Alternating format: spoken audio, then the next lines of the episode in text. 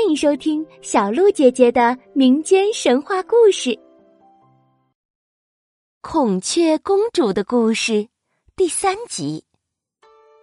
上集我们说到，赵树屯在战场上屡遭失败，巫师趁机对老族长说：“之所以会这样，是因为南无罗娜是只孔雀，只有烧死它，才能保护族人们。”老首领的内心非常矛盾，他很欣赏孔雀公主，可是身为族长，保护族人是他的职责。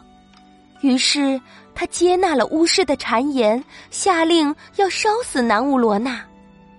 可怜的公主被带到了刑场，她哭喊着赵树屯的名字，可是赵树屯正在前线打仗，根本不知道发生了什么。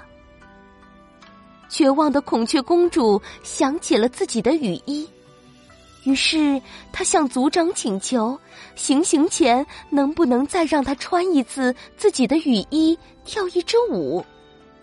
老族长答应了，把孔雀雨衣送到了公主的面前。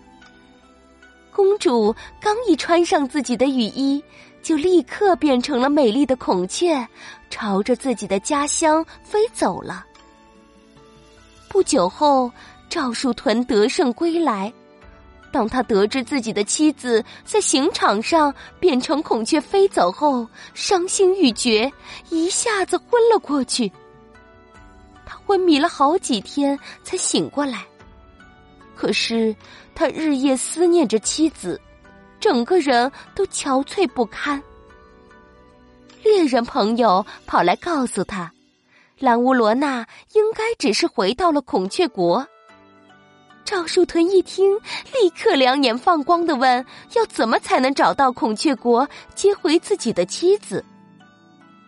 猎人于是送了他三支有魔力的金剑，并嘱咐道：“孔雀国路途遥远，路上也是困难重重，这三支金剑会在关键时刻助你一臂之力。”赵树屯谢过他，收起金剑，立刻踏上了寻找爱人的征途。他千辛万苦的向孔雀国前进，一路上不吃也不喝，历尽千辛万苦，终于到了孔雀国的山脚下。后来呢？赵树屯有没有见到公主？公主又愿意和他回去吗？请听下集故事。